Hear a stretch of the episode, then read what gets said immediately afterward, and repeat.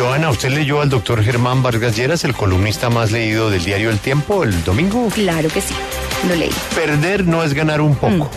Mm. Duro Los con el doctores fallo. Arrieta y Cepeda engañan al país cuando dicen estar muy satisfechos con el fallo. Como estaba anunciado el jueves pasado, la Corte Internacional de Justicia dio a conocer su fallo sobre el segundo contencioso entre Colombia y Nicaragua.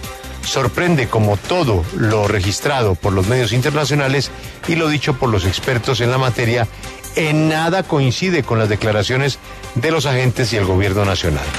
Parece que se estuviera hablando de dos decisiones. La verdad, y haríamos bien en comenzar por reconocerla, es que todo salió muy mal para Colombia, incluso peor que lo esperado. Qué cinismo exhiben aquellos afirman estar muy satisfechos con el contenido del fallo porque nos hubiera podido ir peor. Y termina pidiendo la renuncia de los doctores Arrieta y Cepeda.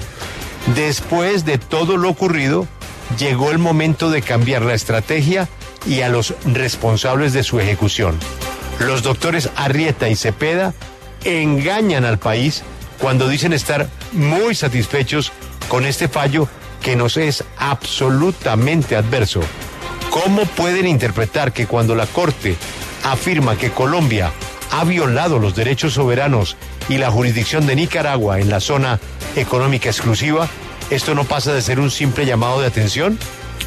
De lo que seguramente sí están y muy satisfechos es de sus jugosos contratos por más de 18 mil millones de pesos que seguirán vigentes hasta que no perdamos por su pobre, terca y fracasada argumentación hasta la última de nuestras legítimas pretensiones en este trascendental litigio. Pero Julio, Germán Vargas Lleras. pero en la página siguiente, el amigo del doctor Lleras, el doctor Néstor Humberto Martínez Neira, no coincide con esas opiniones, sino que advierte que fue un fallo sin sabor a derrota.